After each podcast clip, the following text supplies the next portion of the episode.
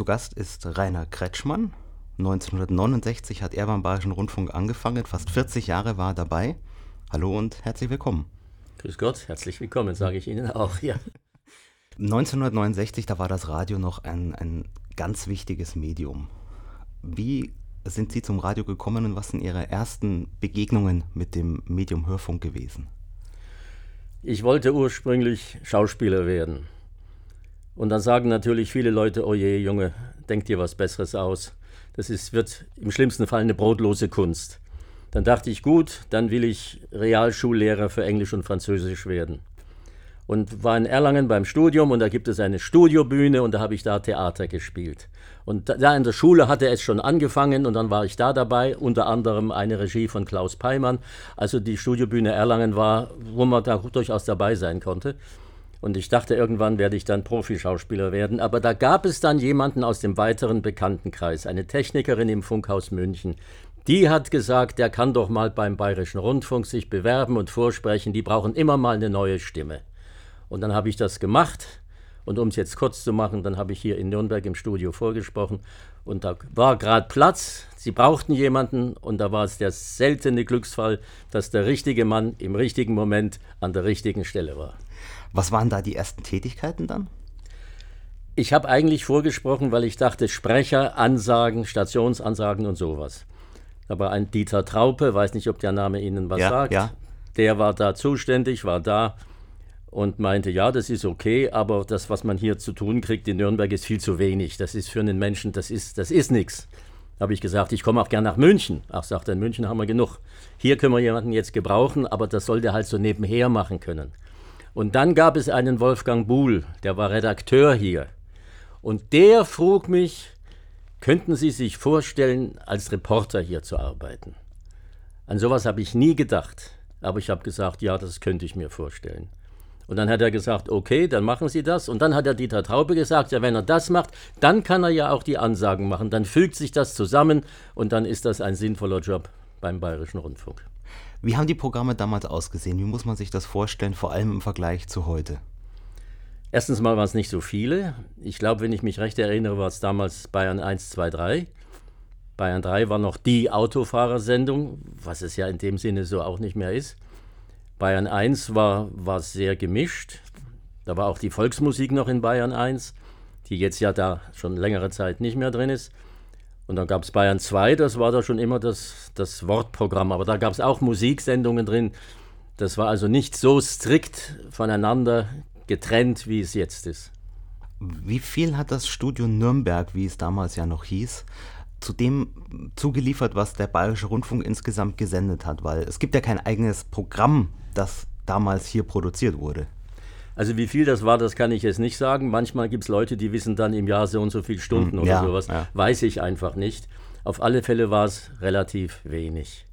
Es fing alles an hier, wie der Bayerische Rundfunk 1949, so fing es auch hier 1949 an. Und am Anfang war Musik. Es gab eine Musikredaktion und darum ging es, fränkische Musiker aufzunehmen, zu produzieren und die haben dann gesendet. Und dann war es erst 1960, da kam ein Regionalprogramm dazu in Bayern 2. Ja, und das war dann Wort. Also brauchte man bis dahin eine Wortredaktion. Und da fing es dann ganz allmählich an. Das war dann ein Regionalprogramm mit fränkischen Themen.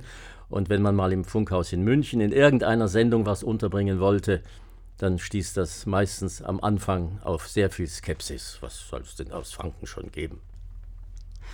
Wie kam es denn überhaupt dazu, dass am Standort in Nürnberg Radio gemacht wird heute nach wie vor. Weil das auch schon vorher der Fall war.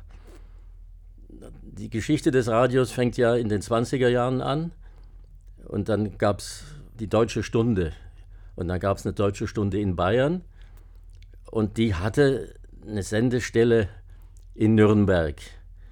Und da war damals noch bei der Post Räumlichkeiten, von wo aus man senden konnte. Sage ich jetzt mit aller Vorsicht. Ich habe mich zwar mal damit beschäftigt, aber das ist ein paar Jahre her. Jetzt habe ich die Details nicht mehr im Kopf. Aber ich sehe Bilder.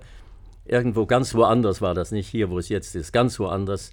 In Postgebäude, schön ausgehangen mit Vorhängen, damit die Akustik stimmt. Und von da konnte Musik gesendet werden. Und naja, und dann kam der Großdeutsche Rundfunk und dann hat Nürnberg als Sendeplatz meines Wissens überhaupt keine Rolle mehr gespielt. Und dann ging es halt nach dem Krieg oder im Jahre 1949 dann wieder los. Das heißt, es gab gleich nach dem Krieg auch wieder Sendungen aus Nürnberg und nicht nur aus München. Nach dem Krieg war das ja Radio München. Das war ja der deutschsprachige Sender der amerikanischen Militärregierung. Die kam aus dem Funkhaus in München, sie kam nicht aus Nürnberg. Aber jetzt kommt die Geschichte dieses Gebäudes hinein, nämlich es ist gewesen früher ein Pferdelazarett. Das überrascht die meisten Leute, aber es war so. Ein Gebäude der deutschen Wehrmacht hat also im Krieg eine Rolle gespielt. Und wo heutzutage Musik produziert wird, sind zu der Zeit des Zweiten Weltkriegs Pferde der deutschen Wehrmacht operiert worden. Das war natürlich mit Kriegsende alles vorbei, aber das Gebäude stand. Das war nicht zerbombt worden wie das meiste der Stadt Nürnberg. Und das haben irgendwie die US-Amerikaner, die Soldaten, dann angefangen zu nutzen. Mein Verdacht ist, nicht allzu weit hier war das frühere Standort Lazarett, dann war es das US Hospital, gibt es nicht mehr, alles abgerissen, jetzt Wohnviertel. Und ich halte es nicht für ausgeschlossen, dass die, da waren noch keine Häuser dazwischen gestanden, wie es jetzt ist, dieses Gebäude anfingen zu nutzen. Auch wenn es ein Pferdestall war und, und ein Operationssaal, das ist nicht sehr schön für sowas. Aber sie müssen das sich ein bisschen wohnlich gemacht haben. Denn es gibt an Wänden im Studio 1 das kam zutage, als vor was weiß ich wie vielen, zwei, drei Jahrzehnten die Wandverkleidung erneuert wurde. Es war ja schon Musikaufnahmestudio, kam die alte Wandverkleidung runter und was war zu sehen auf dem Stuck der Wände? Bilder von 1 Meter mal 1,50 Meter ungefähr, gemalt, allem Anschein nach von US-GIs. Und an das eine kann ich mich einigermaßen erinnern, das ist ein Mädel mit einer Gitarre, ein GI mit einer Fiddle, eine Palme, eine große Riesenpauke, da haut auch einer drauf und da steht Penguin Club drauf. Wer das Radiomuseum der Stadt Fürth besucht, der kann dieses Bild irgendwo in Reproduktion sehen. Es sind noch andere Bilder, die sind wieder verschwunden unter der neuen Wandverkleidung, unter der akustischen, weil es ja für Musik genutzt wird. Also muss man daraus schließen, dass die US-Amerikaner, die Soldaten, die man damals noch die Besatzer genannt hat, dass die das irgendwie für ihre Freizeit genutzt haben. Und dann mit Radio München fingen sie möglicherweise, ich sage möglicherweise, ich habe nichts darüber genaues gefunden, damit an, in aktuellen kleinen kurzen Sendungen von den Kriegsverbrecherprozessen zu berichten. Der Justizpalast ist ja auch nicht weit von hier. Und die, das, das Pressebüro ist auf der anderen Richtung Stein, das Steiner Schloss von Faber-Castell da war das Pressebüro untergebracht. Und dann hat man das hier wohl ein wenig ausgebaut, um Berichte und Kommentare von den Kriegsverbrecherprozessen senden zu können. Radio München, das Radio der amerikanischen Militärregierung. Ich habe gelesen, dass das zweite Programm, das der Bayerische Rundfunk dann in den 50er Jahren gestartet hat, zuerst aus Nürnberg kam. Ja, da hat mir der Dieter Traube was erzählt. Der war hier damals als Sprecher unmittelbar nach dem Krieg. Da hat er mir das so erzählt, das Funkhaus in München hatte noch Kriegsschäden und konnte deswegen wohl das Programm nicht senden. Produziert wurde es im Funkhaus in München. Aber abgefahren oder gefahren und gesendet und angesagt wurde es hier in Nürnberg. Und da hat man die produzierten Bänder mit der Eisenbahn von München nach Nürnberg transportiert und dann konnte vorkommen, dass auf den Bändern nichts mehr drauf war bis man dahinter kam. Wenn man die Bänder unmittelbar hinter der E-Lok im Waggon transportiert, dann sind die Aufnahmen gelöscht. Und dann hat man halt die Bänder ab dann in den letzten Waggon gelegt und dann hat es funktioniert. Und das war Bayern 2, völlig neu auf UKW, war Sensation, muss, muss das gewesen sein, völlig andere Tonqualität als die, die Mittelwelle. Und das wurde in dem Sinne von hier gefahren, aber nicht produziert. Ja, dieser Sendemast, der da steht, da sage ich dann immer, er strahlt keine Programme des Bayerischen Rundfunks ab. Das war, als Bayern 2 neu war, da haben wir ja schon gerade drüber geredet und das von hier technisch abgewickelt wurde, da hat er wohl gesendet. Später kam dann das auf dem Dillberg, die Anlage, die jetzt alles sendet. Aber ich bin halt gerade im Zusammenhang mit großen Sommerfesten, bin ich da hinaufgestiegen mit dem Mikrofon in der Hand und habe dann von oben den Leuten erzählt, wie es von oben die Welt aussieht. Das habe ich gemacht. Zweimal war ich oben. wurde man ein bisschen angegurtet. Dann steigt man da so eine Leiter hoch und da ist man dann, wenn man fällt, dann fällt man nicht tief, weil dann irgend so wird man aufgefangen in den Gurten und von der Mittelschiene in der Leiter. Beim ersten Mal hat man den Gurt mir angelegt, dann bin ich hinauf und dann nach Jahren hieß es, das können wir doch mal wieder machen. Sage ich, ja, mache ich. Und dann hieß es auf einmal, jetzt muss ich aber erst zum Amtsarzt. Und da wurde ich zum Amtsarzt geschickt. Und der hat äh, ja, Herz-Kreislauf getestet. Er hätte mich eigentlich aufs Dach schicken müssen, um festzustellen, ob ich schwindelfrei bin. Das hat er nicht. Sie waren Reporter hier in Nürnberg. Wie muss man sich die Arbeit des Reporters damals vorstellen? Wie hat man Recherchen gemacht? Wie ist man zur Aufzeichnung gegangen? Wie hat man Beiträge produziert? Also Telefon hat es schon gegeben. Aber Internet noch nicht. Internet noch nicht, nein, nein. Aber mit dem Telefon hat man natürlich vorbereitet, ist klar. Und dann ist man halt zu irgendeinem vorbereiteten Termin hin. Und das waren halt meistens Interviews, die man gemacht hat. So kurze kleine Schnipsel von 30 Sekunden oder 1,20 oder nicht, bitte bloß nicht länger als zwei Minuten. Das war es damals noch nicht so. Da konnte man richtige Interviews produzieren und senden, die dann vier, viereinhalb, fünf Minuten hatten. Also musste man wirklich mit Leuten reden und nicht hinterher alles zusammenbauen. Man konnte schneiden, nicht man selber, das war Tonband. Das hat man von der Band auf, äh, von einem Tonbandgerät das Band kopiert auf das Sendeband. Das hat nicht ich gemacht, das waren Tontechnikerinnen innen. Männer gab es da in dem Job damals auch noch nicht. Und die haben dann, so wie man sich gewünscht hat, geschnitten und so wurde dann eben irgendwie ein Beitrag von vier, fünf Minuten Länge kam dann zustande, wenn es um das Aktuelle ging. Und das konnte dann gesendet werden. Und das Aufnahmegerät, sollte ich vielleicht auch was dazu sagen, das allererste, das nannte sich MyHack. Das war ein schwerer Kasten mit Lederhülle und das hatte ein Uhrwerk, das hat das Band transportiert. Das musste man immer rechtzeitig aufziehen, denn wenn das Uhrwerk allmählich zu Ende ging mit seiner Zugkraft, dann lief das Band immer langsamer und dann war am Ende die Aufnahme im Eimer. Und löschen konnte dieses Gerät auch nicht. Wenn man die Bänder benutzt hatte, da war fünf, sechs Minuten drauf, mehr Platz war nicht, mussten die in irgend so ein Spezialgerät hinein und erstmal wieder gelöscht werden. Das machte man auch nicht, das war Aufgabe wieder anderer Leute von der Technik. Das war so der allererste Anfang, das war sau schwer obendrein. Denn dann kam das Uher-Gerät, Uher-Report. Und das habe ich über Jahrzehnte mit mir rumgeschleppt und das hat hervorragende Aufnahmen gemacht. Und wenn ich irgendwo hinkam, und dann später hatte ich dann auch diese kleinen digitalen Dinger, dann haben die Leute schon gefragt, wo ist denn dein Uher-Gerät? da hat man noch gesehen, was. Ähm, und man hat wahrscheinlich auch gespürt, was man dabei hatte. Man hat es auf der Schulter gespürt und man hat gesehen, wenn sich alles schön bewegt hat da drin, dann hat es auch funktioniert. Wenn das Band richtig eingelegt war. Das konnte auch passieren. Ich glaube, zweimal ist mir das passiert. Da habe ich irgendwie das Band nicht richtig eingelegt, aber es lief durch und ich dachte, es funktioniert. Habe das Interview gemacht und hinterher merkte ich, es ist überhaupt nichts aufgenommen. Das waren dann vor allem wahrscheinlich Beiträge für die aktuelle Regionalsendung, gehe ich mal davon aus. Also das fing an mit Beiträgen für dieses sonntägliche Regionalprogramm. Das nannte sich vom Main zur Donau. Und wirklich Tagesaktualitäten waren das nicht, weil es ja nur sonntags war, von 12 bis 1. Da konnte man nicht gut mit Tagesaktualitäten was machen. Das waren featureartige, weitere, größere, halbe Stunde, 20 Minuten Berichte zu fränkischen Themen. Und wenn es wirklich um was Aktuelles ging, was im Gesamtprogramm gesendet werden sollte, damals gab es eine Sendung Bayern Chronik, die in Bayern 1 am späteren Nachmittag lief, später war das dann Bayern Magazin, äh, da konnte dann sowas gesendet werden. Das war dann Sache der Redaktion hier. Ich war der Reporter, ich war unterwegs. Die Redaktion hier, die musste schauen, dass sie mit der Redaktion in München das abspricht und sagt, da haben wir jemanden, der macht das und der, dann kriegt ihr auf diese Weise den Beitrag. Das war aber, so wie ich das mitbekriegt habe, immer ein ziemlicher Kampf, bis man in der Redaktion in München gemerkt hat, ja, das kann man schon mal senden. Und wann gab es dann mehr Regionalprogramm? Das kam dann Anfang der 70er Jahre. Da gab es dann, ähm, das nannte sich Franken aktuell am Anfang, was heute mittags in Franken ist. Und dann, das ganz, ganz wichtig, ist der Beginn der kommerziellen Radios, der Lokalradios.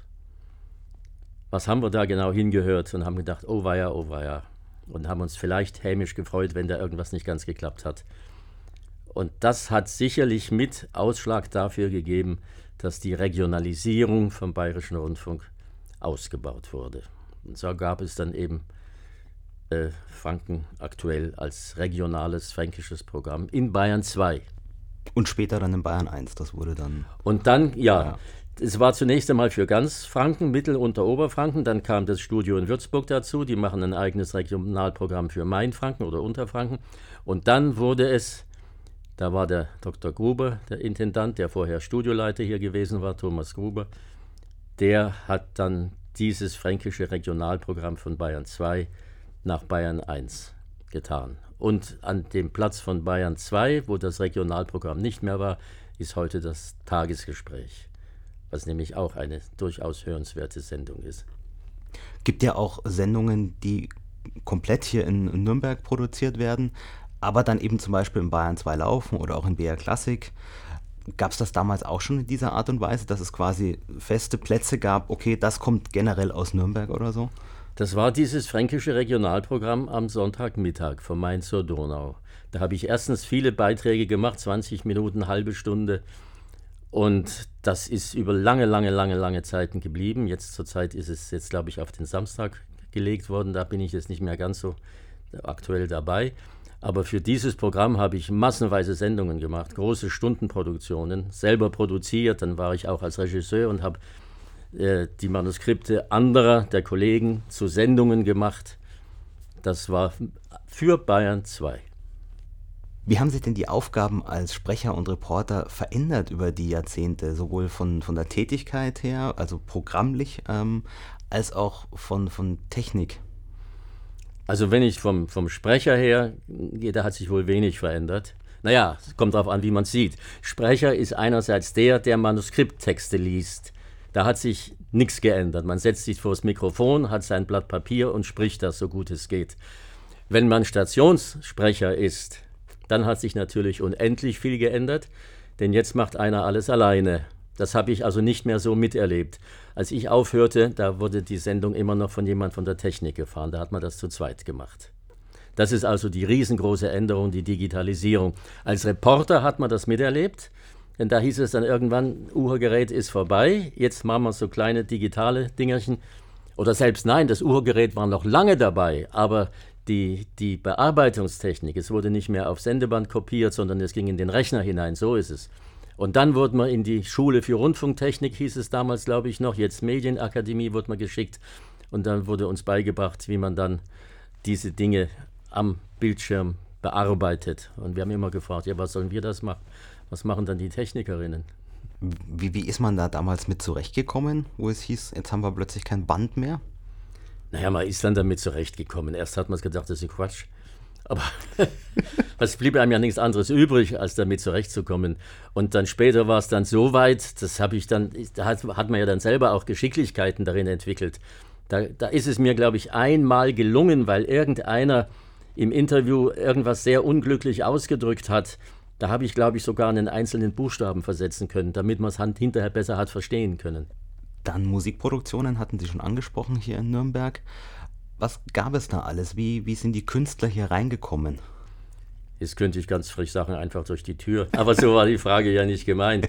Bei, bei der Musik, da muss ich ganz am Anfang anfangen, weil es in den 40er Jahren einen Big Band Leader namens Kurt Edelhagen gegeben hat der war so der Anfang nach dem Krieg für Big Band Sound von Deutschen gespielt. Denn das war ja in der Nazi-Zeit verboten, Swingtanzen verboten, Jazz verboten.